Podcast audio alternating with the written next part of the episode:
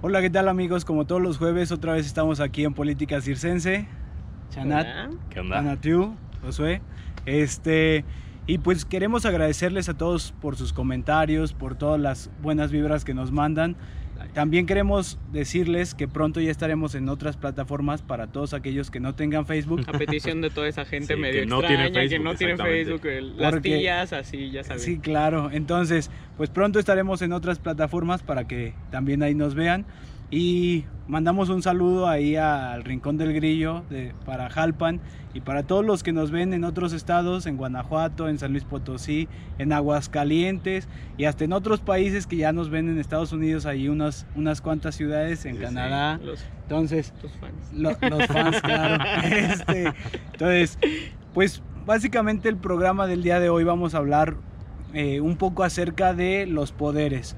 Entonces, dentro de los poderes, pues está el, el como el que genera un poco más de ruido, que es el la Cámara de Diputados, bueno, el Congreso de la Unión, la Cámara de Diputados y la Cámara de Senadores. Va. Entonces, ¿cómo ven? ¿Qué piensan?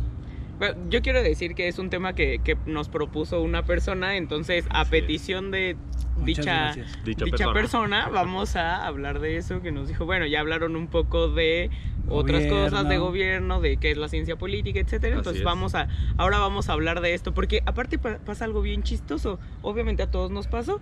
Cuando nos preguntan que por qué estudiamos ciencias políticas, luego luego te dicen, ¿quieres ser diputado? Sí, ya y entonces sé. tenemos que aclarar exactamente que, Que no. tenemos un poco más de Bueno, ética sí- en la vida. yo tal vez- El sí el sueño, el- sueño no, de serlo. que no. Bueno, pero bueno, siempre a todos nos ha pasado, ¿no? Que si estudiamos ciencias políticas para ser diputados, para ser... eh, yo preferiría ser senadora, tal vez tu Ah, diputado. no, ok, no, no, no, no, no, por supuesto que sería mejor ser senador. Claro, Siempre pero bueno, entonces... Pues ¿le a ver, empezamos? Aquí hay alguien que le super apasiona esa cosa de los diputados, entonces, a ver, Tonatiuh. A mí me late un buen el tema, aparte porque me parece que da para mucho. Sin embargo, voy a regresar así como a la primaria, ¿no? En donde nos dicen cuáles son los tres poderes en, en los cuales se, Claro. de- se divide en funciones el Estado. En uno es el Ejecutivo, que está representado por el, por el presidente de la República o el gobernador, en ese en caso, el presidente municipal. El Legislativo, que está representado por la Cámara de Diputados y Senadores a nivel federal y a nivel local, todos tienen diputados. Claro. Y, y el Poder Judicial, bueno, que se encarga de la impartición de justicia, pero hoy justo vamos a hablar de el legislativo y a lo que se dedica. Rapidísimo, nada más en un contexto. ¿Cómo se forma? Así, ¿Cómo se se conforma? elección? A nivel nacional tenemos 500 diputados, es decir, 300 de mayoría, que sí vamos y votamos por ellos, y 200 de representación proporcional. Que también votamos por ellos, indirecto, claro, claro. pero Sí, la, sí, sí, no gente siempre hace como, ay, aparecieron ahí los diputados No, plurinominales, na, na, No, na, no, no, na. se- si se O espantan sea, por lo que hacen. Exacto, se exacto. espantan. Y entonces es como, oiga, no volteó su boleta y los leyó porque ahí está. venían, ¿eh? Y entonces Sí, sí, sí. hay que hacernos Claro, responsables es del muy voto. importante. Y también la Cámara de Senadores, que está Claro. conformada por 128 senadores, que se distribuyen a través de... eh, cada estado tiene tres y después por un listado que también sería sí. como de representación proporcional o mejor conocidos como plurinominales. Aunque sí, ahí en el Senado es, es la, la fórmula es diferente porque ahí hay una primera minoría, pero digamos que dentro de esos tres entra. Claro, ¿no? sí. y, en las, y en las cámaras locales o en las legislaturas locales, pues dependiendo del número de población, es el número de diputados que vamos a tener. En caso de Querétaro tenemos más o menos un millón y medio de, de lista nominal o de padrón electoral y son 25 diputados. A nivel nacional son 500, entre 118 millones más o menos de personas. Entonces por ahí nos va tocando entre 260 mil a nivel federal y 60 mil a nivel local que nos está representando. ¿Y cuál es el objetivo? Pues representar 60 mil voces con solo uno, ¿no? Que eso es lo que se hace. Y, y representar, ¿no? Porque a veces se nos olvida que también, o sea, la figura del servidor público le podemos exigir y tiene que responder a, Pero- a los, a- o sea, si un si un diputado está respondiendo por un distrito, pues tendría que consultar. de Ahí, pero ahí, hay- tendría hay- que abrir ahí ahí. hay que tener claro algo o, o algo como muy muy específico porque muchas veces decimos oye pero cómo es que el diputado votó tal iniciativa si yo ni siquiera le dije que sí Ah, bueno, y se no, supone no, no, que no. me representa a mí entonces ahí está la responsabilidad de nosotros porque Sí, cuando cuando los partidos políticos están en campaña pues manifiestan como O cuáles son o independientes cuáles son sus intenciones entonces Claro. en, dentro de esas intenciones es donde pues manifiestan básicamente hacia dónde se van a estar dirigiendo cada una de sus votaciones. Entonces, por eso a veces algunos dicen, es que ya el diputado le sirve más a su partido que a mí. No, es que el problema es que nosotros no nos fijamos o no nos damos cuenta de las plataformas electorales de cada uno de los partidos. Claro, como ahí hacia dónde se van moviendo. ya sabemos es. siempre, o sea, son personajes políticos, son actores políticos que tienen una que tienen una visión muy muy establecida y desde que hacen campaña nos lo dicen, ¿no? Entonces, hay que tener responsabilidad, saber que asumir que cuando votamos por alguien pues va a hacer ciertas Así cosas es. y entonces eh, pues un poco suscribimos a esas cosas. Y es que eso va pegado, digamos, con el sistema de partidos. Claro. Y hay que aprender a votar a los diputados. Exacto. Hay que aprender a votar a los diputados porque no solamente están votando por una persona. Una persona con intereses no necesariamente personales, pero sí con una convicción personal. Exacto. También están votando por un partido que representa a esa persona o por una opción que es independiente y que no representa a ningún partido. ¿Qué quiere decir? Que bajo esa línea también van a, también a- van a Ujú. participar. No se pretende votar, por ejemplo, por un partido o un diputado que representa un partido de derecha y después se inconforme por cuestiones que sean mucho más Claro. conservadoras que algo de izquierda. Claro, ¿no? claro. Aprender a votar es bien importante. No nada más en cómo van a actuar, sino también a quién estás votando abajo, que son los Claro, plurinominales. es el A mí, a tema. mí en lo personal me, me molesta siempre esta iniciativa de que quiten a los plurinominales Ah, y así porque no, no. eso iba Muerte, esa iniciativa. Es horrible la iniciativa. ¿Quién pero-? Pero, pero- Consino, ojalá no se esté escuchando para que sepa que lo odiamos. Pero el asunto es que, que también creo que tiene que ver con esta cosa que hemos dicho de que hay que ser responsables este, como en materia cívica, ¿no? Entonces Claro. somos ciudadanos, tenemos una responsabilidad y entonces quitar los plurinominales existen justo como para dar esta representación, Claro. para, para hacer pluri- eh, pluralidad como su nombre de pluris lo dice. Entonces, quitarlos nos, desde mi punto de vista, nos dejaría con menos, eh, con menos opciones como hacia la vía democrática. Creo que el problema ha sido que en vez de ma- mandar como a sus mejores cuadros a los, a los plurinominales, Depende, Bueno, de los bueno, partidos. algunos, este, pero se han usado para pagar favores políticos. Eso es y cierto. entonces ahí tenemos un gran problema, porque entonces tenemos pues a los actores siendo, que no tienen nada de malo, Ay, pero bueno, Se- acu- hay de actores actores. Mayer, O sea, si tuviéramos a Carmelita Salinas. Si tuviéramos a Tenoch Huerta y bueno, otra Ay, cosa sería. Sí, sí, sí, Pero depende bueno, de los actores. Pero, pero exacto. entonces, eh, cabría la, la- la pregunta, ¿están de acuerdo con que sean 500 diputados? Porque, pues finalmente, el, el poder legislativo, pues son 500 diputados y 128 senadores, entonces estamos hablando de que tenemos un poder legislativo federal de 628 28 personas, entonces... ¿Están ¿Para de acuerdo? cuántos millones de Para, para 100, 110, 118. millones. Bueno, pero es en lista nominal, o sea, Bueno, estamos hablando de un como 130 ya más o menos Ujú. entre... O sea, el lista nominal Ya, es ya, ya. decir, los Entre- que pueden votar. Exacto, Exacto, eso sí. es. Yo creo que son muy pocos. Sí. Yo creo que son muy pocos. A mí me ofende siempre ¿Muy que hablan. pocos Sí, diputados? claro que sí. A mí me ofende un buen cuando se pretende quitar la representación proporcional. En primera, porque la representación proporcional, esos que creemos que no votamos y sí votamos, Exacto, porque se van exacto. por partido. Es decir, cuando uno vota por partido, vota también una lista que el partido metió con sus candidatos. Ah, a su plurinominal. mecha, Pero, pero, pero, Pero yo creo que son muy pocos. Son muy pocos, imagínense. ¿Qué 500. te pasó? ¿Una hormiga? Am, a Shannon le acaba de picar una hormiga. Pero venga, venga, a ver, son Pero 500, es son que- 500, imagínate, 500 diputados para 100 millones de personas. Por eso es que Pero hay un error ahí- en la pero- comunicación. Pero, es fíjate que ahí, ahí, ahí yo no estoy tan de acuerdo con que fueran más. Porque una cosa está bien clara. De que pareciera que no todos los diputados en esta Cámara de 500, por ejemplo, en la Cámara de Diputados, se pierden muchos. O sea, y realmente solo van a pasar lista. Pero se Entonces, se pierden, se pierden porque o, o- o, pues no, no quieren actuar o no saben ni cómo actuar, pero se pierden. Entonces, estamos hablando de que si lo ampliáramos a un poco más, este, se perdería impa- más. eh, impactaría mucho en que no, no se hace una legislación de acuerdo a cada una de las áreas o cada una de las zonas territoriales a Mira, que atienden. Yo creo que una de las herramientas correctivas de la democracia que al final de cuentas llegaron a tratar de evitar esto que tú dices es la reelección. La reelección llega para el legislativo para tratar de que la gente le reitere como al diputado que sí confía en él y cómo está trabajando. Y es precisamente lo que trata de eliminar. La, re- la reelección lo que trata de eliminar es que tu diputado nunca lo veas y solo regrese en campaña y cuando regrese a decirte ahora sí puedes volver a votar por mí le digas no. Pero, No. pero ¿de qué te sirve que, que un diputado esté nada más regresando cuando su función principal es legislar, es crear leyes o modificar leyes que se adapten y que sirvan mejor al país. Entonces, si tú, yo puedo, yo podría ver a mis diputados cada semana. Me invita, invita de una vez. Vamos A a, hacer un cambio estratégico y tú te vas Bueno, a poner a ahí porque eso de para que ahora a me piquen a mí las me hormigas, atacan, ¿no? este, Oye, sí, sí, sí. Es que va, va, va. bueno, ya, disculpen cosas Pero técnicas no, de la no vida. se preocupen. Pero el tema, el tema justamente es eso. A mí mi diputado me podría estar visitando muchas veces a las semanas o al mes y eso en mi perspectiva o de la perspectiva de muchas personas podría decirse, ah, no, mi diputado está súper activo.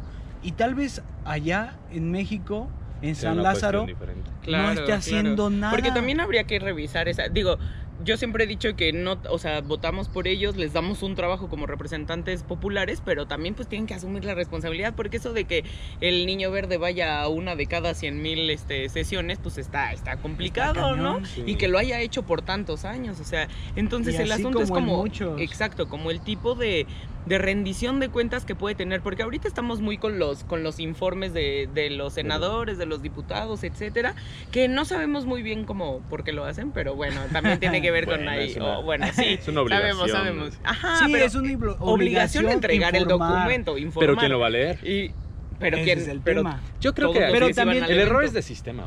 Eso es lo que yo creo. O sea, que el error viene siendo de sistema, es decir, ¿cómo diablos le vamos a hacer para que 260 mil se comuniquen con uno? Exacto. Y otra, para que cuando el uno regrese con los 260 mil, no regrese a tratar de gestionar obra y qué le hace falta en su calle. No, no, no. Recuerden que los diputados legislan, es decir, que hacen leyes. El diputado debería de estar, o la diputada debería estar, a ver, hay un problema en la ley de esto. ¿Por qué hay un, un problema salarial? Ah, porque la ley este lo dice. Entonces, Y en la aplicación de la ley, en la aplicación de la ley, pero, claro. pero regresando justamente al punto, tú dices que tú no estarías de acuerdo, tú, has- tal vez hasta lo ampliarías. sin duda. Tú, porque justo en ese momento le picó la hormiga. Ay, No quiso decirlo, ¿no? Así, Sí, porque sí, ay, un ay, piquete ay, de hormiga ay, de cinco minutos, así como ¡ah! de la rodilla, ¿no? Ya.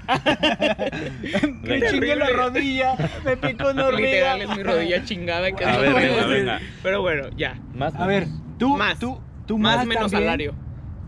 Más menos salario. Por supuesto. Es que está También tiene una lógica, pero Yo, bueno. yo, claro, yo, con yo con creo. esos salarios puedes tener el doble. No, no, no que sea necesario el doble, no que sea necesario el doble. Pero qué tipo de legisladores van a llegar. Ah, o sea, porque les pagues más son mejores.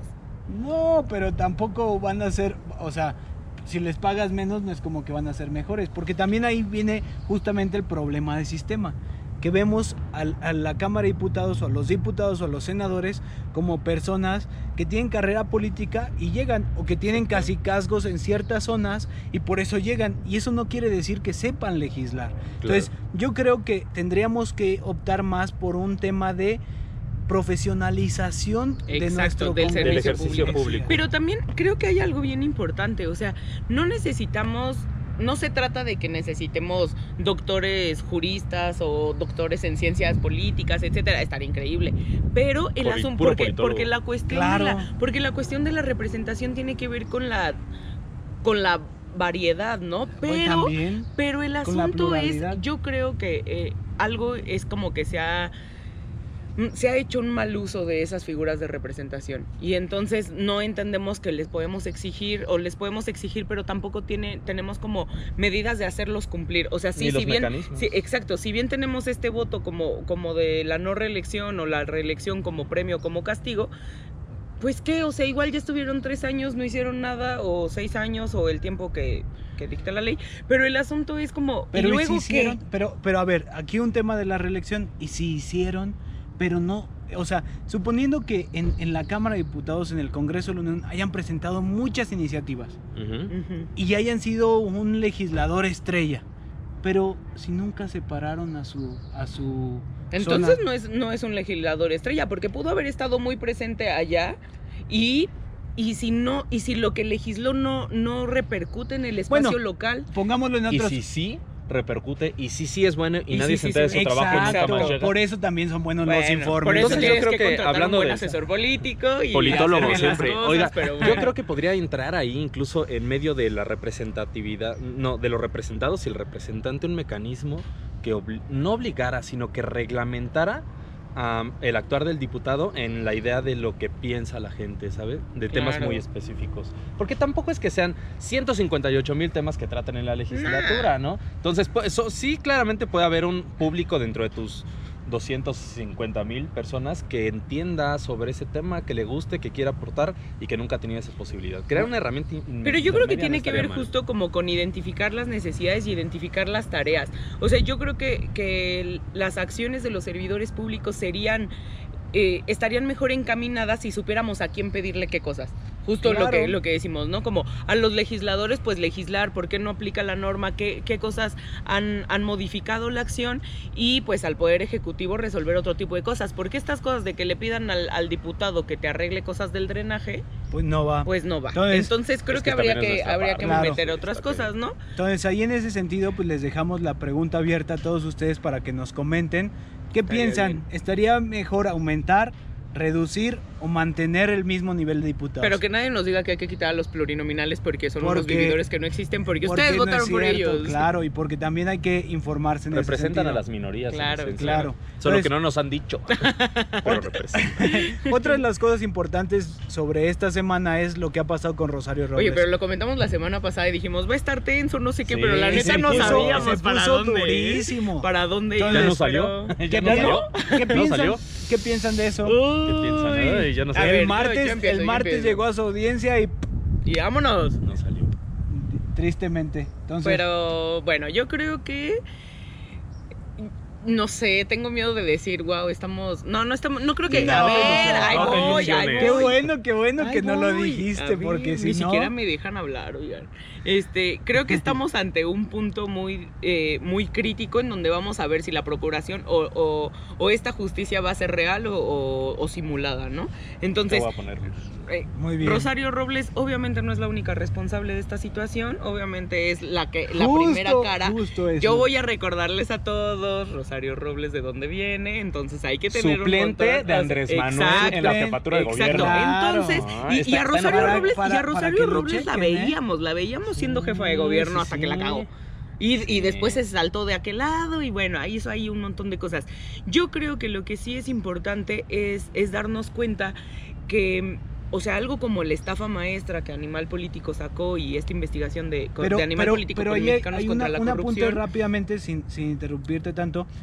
Una cosa fue, hizo. pero lo hice, este, pero ahí Animal Político hizo una tarea importante y Mexicanos primero creo que también, Contra- o- ah, Mexicanos Mexicanos contra contra, la la corrupción, perdón, este, pero la Auditoría Superior de la Federación una cosa ya, había, increíble. ya había hecho Claro, un la- análisis acerca de eso. Exacto, Exacto. La, la, o sea, la Auditoría Superior de la Federación entrega un informe diciendo cómo la compra, así, o sea, resumiendo ciertas partes de las que en algún Sí, momento claro. revisé, cómo eh, la compra de gorras, eh, playeras y todo eh, ayuda a disminuir el hambre en México. O sea, eso no es real. O sea, hay que entender que las acciones públicas, no por mayor andamiaje Y- institucional, menor pobreza, ¿no? Entonces, es una porquería. Ya después, yo, yo me comprometo como a hacer una, una cápsula de algo de, de la cruzada contra el hambre, porque me interesa mucho el tema. Y fue una porquería, ¿no? Por supuesto, lo que salió. Pero entonces nos deja saber que sí podemos, o sea, no porque haya terminado el sexenio quiere decir que ya no lo podemos revisar, ni porque estemos haciendo borrón y cuenta nueva y cambio del gobierno y estas cosas.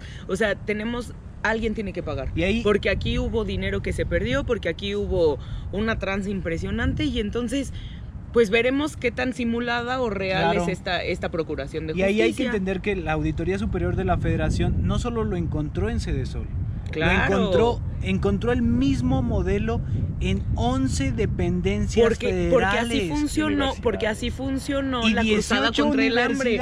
Claro, 18 porque es un anda, eh, fue algo que se metió en todas, en, o sea, lo que hicieron fue hacer como una tarea transdisciplinar y así No, de todas las buena. secretarías. Claro, es una idea increíble porque la repites en todas, o sea, pero, pero qué terrible que te- tuviéramos que financiar ese nivel Claro, de robo, ¿no? entonces, está Yo, complicado. yo creo está- que, que, que podría ser un, un buen indicio para, para, para buscar algo en contra de, de- o un hilo que, que permita jalar un, un tema muchísimo más grande de corrupción y, y Pero pues veremos impunidad. hasta dónde veremos llegan hasta dónde los llega. acuerdos políticos, claro, los porque ¿qué perdones. crees? A ver, que date. Rosario Robles es la figura más mediática de la estafa Ah, maestra. claro. Es, es como quitar la cabeza para No sé si para simular que se está trabajando en ello.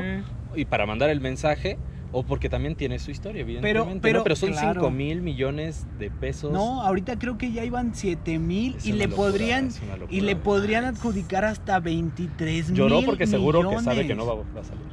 Pues no, Pues, pero sabe. mira, sab- sabemos que lo peor no siempre es Pero el- estar el- por ahí. el- justamente el tema tiene que ver con, con esta parte de ley. Todavía no ha pasado nada. No se la crean porque muchas veces Pensamos este, que ya quedó, que, ya, ¿no? que ya le encarcelaron. ¿Cuál claro es el que estatus no. jurídico? El estatus jurídico es En prisión preventiva, ¿no? Prisión no, preventiva, prisión pero- preventiva, pero se hizo el inicio de como de la investigación por llamarlo Claro. de algo algo simple. Se previenen en- durante Oiga. esta eh, la formación de la carpeta de investigación para que no se vaya. Oigan, pero a ver, existe toda esta evidencia y todavía apenas están abriendo la carpeta No, de no, investigación. es que o sea, es el, es proceso. poco es- no, no, absurdo. no, Sí, pero claro, ese es el proceso, jurídico. Pero ¿cuándo salió esa investigación y cuándo estamos haciendo esto, no? Claro, Está- pero eso es, yo creo que eso es una de las cosas interesantes que al menos en este caso de la estafa maestra, el gobierno de Peña Nieto tuvo todas las herramientas para empezar a trabajar sobre él y no quiso hacer nada. Exacto. Este gobierno Pues porque o, la fiscalía, Claro, la porque fiscalía ellos. Ellos ni siquiera. Tienen ni ese siquiera, dinero. también hay que tener algo bien claro. Esto no lo hace Andrés Manuel, pero No. Andrés Manuel puede llegar a meter la mano. Por ¿Por qué? supuesto. Porque esto lo hace Para la. Fiscalía General Porque de la hecho, República, que es algo autónomo. Entonces, Claro. tampoco Y también tampoco veremos se ahí qué tan, qué tan autónomo va a poder ser. Y Pues ya hablamos de más o menos ¿no? qué O son los organismos autónomos, que al final le toca evaluar e investigar este, de manera como que sin Al gobierno, sí, así claro, es, ¿no? y es pedirle como el cuentas. policía por Exacto, ahí. exacto. Entonces, pues, Oye, y hablando de policías, ay, bueno, no, eso es que ¿quién está- me cuida de la Entonces, policía? Yo. saca- No, no, no. Estaría, es que en esa parte estaría re bien hacer o trabajar en alguna iniciativa juntos, este, política circense, con, con otros grupos, con personas, con académicos, con universidades, con partidos políticos o con quien quiera, sumándonos o tratar de sumarnos todos en contra de la violencia, específicamente contra las mujeres y todavía más particularmente con el tema de las violaciones, porque Pero creo que como con la impunidad en la violación, o sea, eh, hay algo que justo veníamos hablando tú y yo de, de por qué se hace, o sea,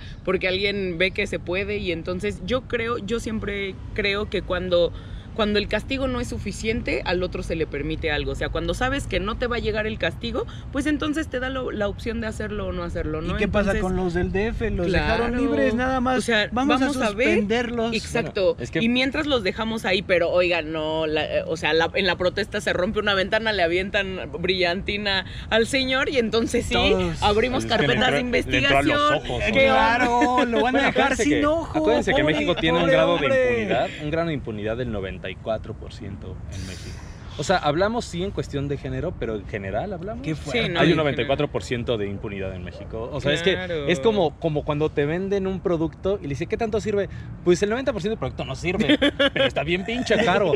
¿no? Y así es nuestra justicia, ¿no? Es como, no es- manches, tenemos es instituciones triste. que no sirven en un 90% y siguen, siguen cobrándolas. No, pero, pero, pero, Pero bueno. ya, ya lo comentábamos la vez pasada.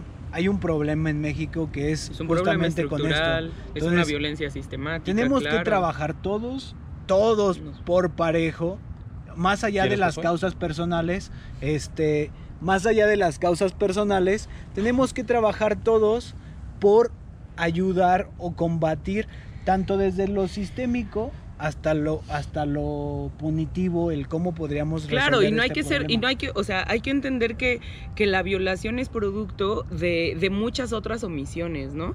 Y que entonces mientras se solapa como compartir el pack, este, hacer este tipo de cosas, o amedrentar una morra, o este, acosar, aunque creamos que es como, eh, me mandaste la friendzone. No, o sea, hay que distinguir Claro. y no hay que solapar acosadores, ¿no? Porque esa es la primera, esa es la primera forma en que rompemos esta violencia sistemática. Entonces, el hecho de que no seamos cómplices de ella, estemos en donde estemos, así como lo decíamos la semana pasada, ¿no? Estemos en donde estemos del punto de, eh, De con el aborto o de partidos o etcétera. O sea, se trata de que todos podamos gozar de los mismos derechos y tenemos derecho a caminar libres por la calle a la hora que sea vestidas Claro. como queramos, etcétera. porque sin- todos tienen sin los tener- derechos, solo Sí. claro, pero sin tener En que pensar que el que te tiene que proteger es el que te va a atacar. Y entonces, Pues sí. obviamente vamos a dejar la parte superpuesta de quién me defiende de la policía, porque si, ese es, si esos son los que nos cuidan, Y o sea, justamente- Bueno, que al final acuérdense que es policía de día o de noche, pero igual es un padre de familia, igual es Claro, una persona que en lo privado tiene una historia y yo creo que el primer punto tendría que ser que México como sociedad se cuenta que, que le están cagando, o sea, que, que todos los, los valores que podríamos haber tenido como sociedad lo hemos justificado en, o, o la falta ahora de valores lo justificamos en la ineficiencia gubernamental. Y yo creo que tiene que ver con algo cultural. El que cría hijos no machos, pues tendrá sobrinos igualmente, seguramente, ¿no? Entonces vamos, yo creo que el trabajo es interiorizar, es decir, como sociedad hay que entenderlo a huevo, porque si no esto no va a funcionar.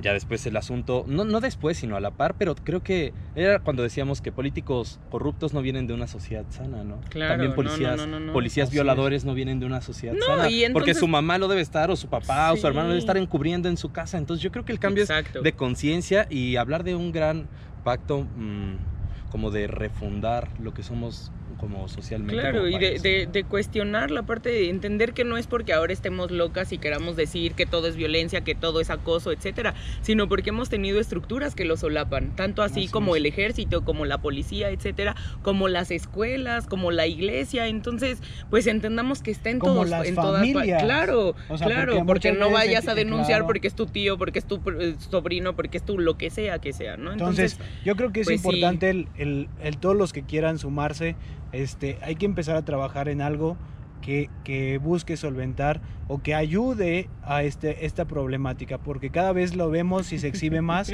y pues tenemos que, no, tenemos que todos sumarnos, entonces, Sumen. pero, no, no, no, pero real. Y pues muchísimas gracias por escucharnos y vernos el día de Oye, hoy. Nunca terminamos así Entonces, el programa. eh, ya sé, ay, como Ojalá no nos reclamemos nada terminando esta transmisión. Ojalá sí. Ojalá, Porque me ojalá. picaron las hormigas, pero bueno. Ojalá nos reamos un rato porque Yo no le voy a decir a quién tuvo la culpa de esto. Pero bueno, en una transmisión que termina muy oscuras. Muchas Pero, gracias por estar bueno, con pero- nosotros. Política siempre a toda hora. Claro. Sí. A la mañana, En la, la noche, noche, con piquetes, sin piquetes. con piquetes de luz, hormigas, luz, todo bueno, lo que sea. Pues Así tiene que muchísimas gracias. Cuídense. Gracias. Nos vemos el próximo jueves. Saludos, el Rincón del Grillo. Adiós. saludos.